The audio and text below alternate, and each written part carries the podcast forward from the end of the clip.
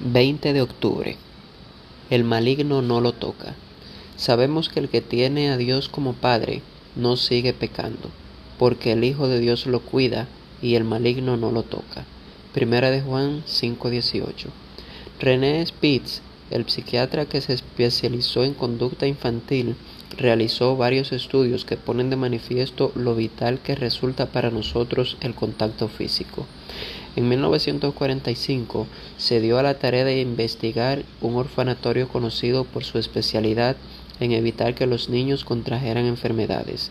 Los niños recibían alimentación y atención médica de muy buena calidad, pero a fin de reducir su contacto con microbios, prácticamente se evitaba tocar a los niños.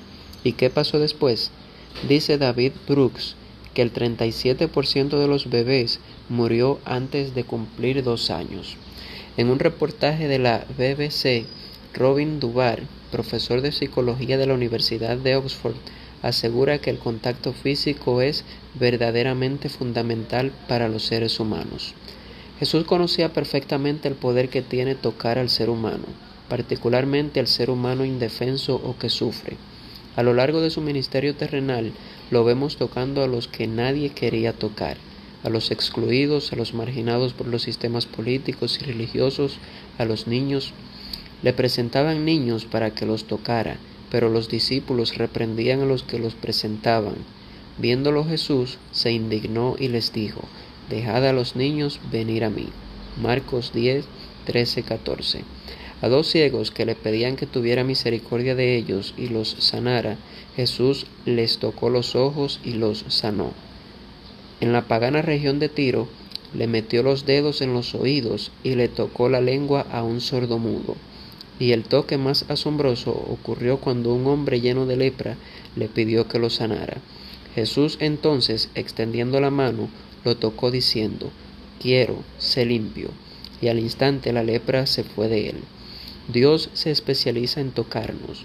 El Señor tocó a Elías cuando éste se hallaba solo, huyendo para no perder la vida. Tocó los labios de Jeremías cuando el profeta se sentía incapaz de asumir su misión.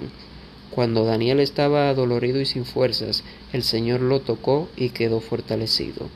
Hoy usted también puede sentir el toque del Señor y acogerse a la promesa de que el maligno no lo tocará.